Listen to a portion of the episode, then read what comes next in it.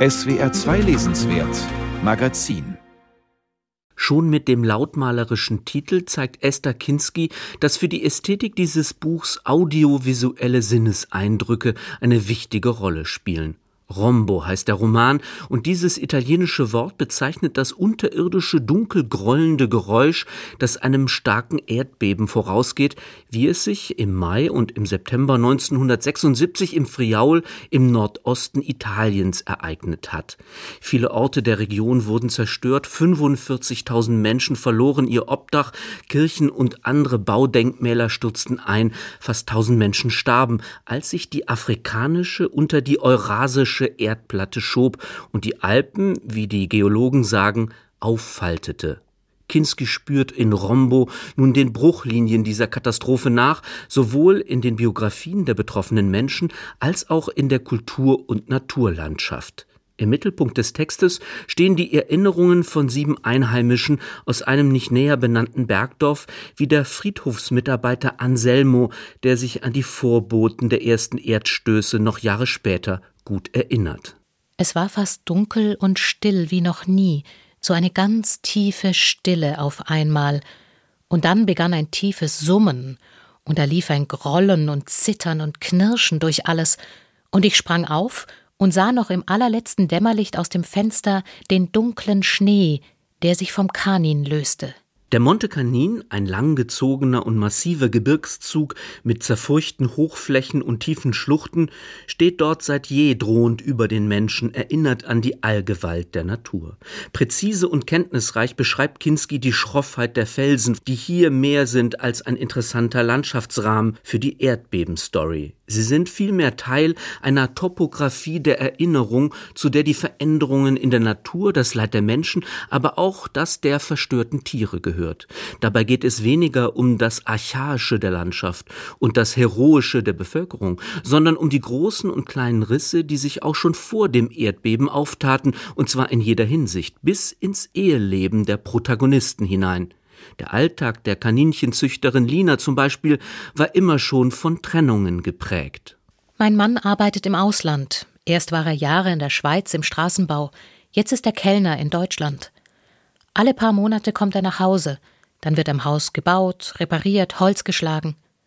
So ist das hier immer gewesen. Die Armut hat die Menschen fortgetrieben, die Sehnsucht hat sie wieder zurückgeführt. Ein Erdbeben, heißt es an einer Stelle, erschüttert alles und stellt alles auf den Kopf, auch die Gedanken im Kopf. Das zeigt sich in Rombo auch in der erstaunlich unterschiedlichen Sprachform der Erinnerungen.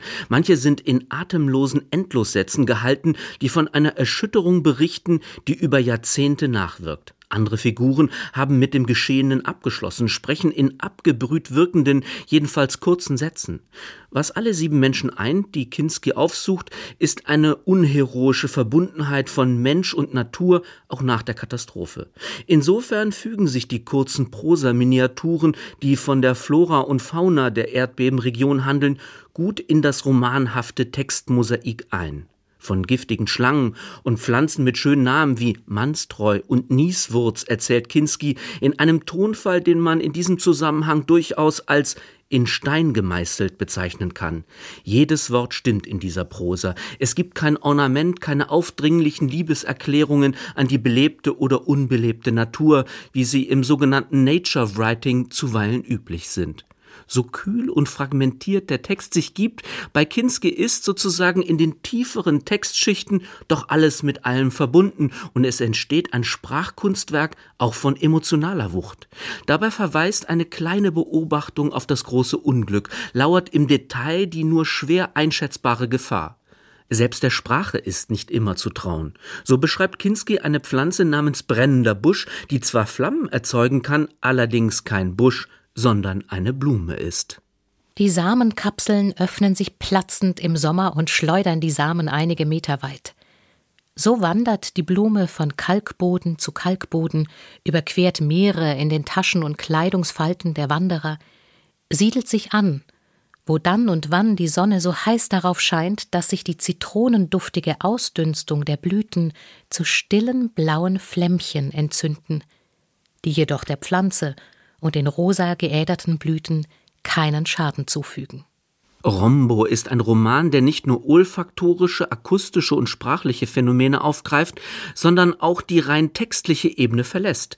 In Venzone, einem stark vom Beben betroffenen Ort, wurde der Dom weitgehend zerstört. Die Einheimischen sortierten schon bald die Trümmer auf einem großen Schotterfeld und entdeckten Markierungen, die, wie es im Text heißt, vor Jahrhunderten die Steinmetze und ihre Werkstätten hinterlassen hatten und die ursprünglich in den Fugen der Gebäude verschwanden.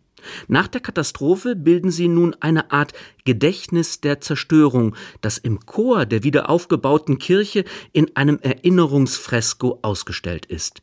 Die geheimnisvollen Zeichen auf den Steinen sind schwer zu entziffern, wie Kinskis Fotos im Buch zeigen. Diese von der Zeit verschlüsselten Bilder, schreibt die Autorin, würden vom Erinnern als Aufgabe handeln. Und mit Rombo kommt Esther Kinski diesem Anspruch tatsächlich meisterhaft nach.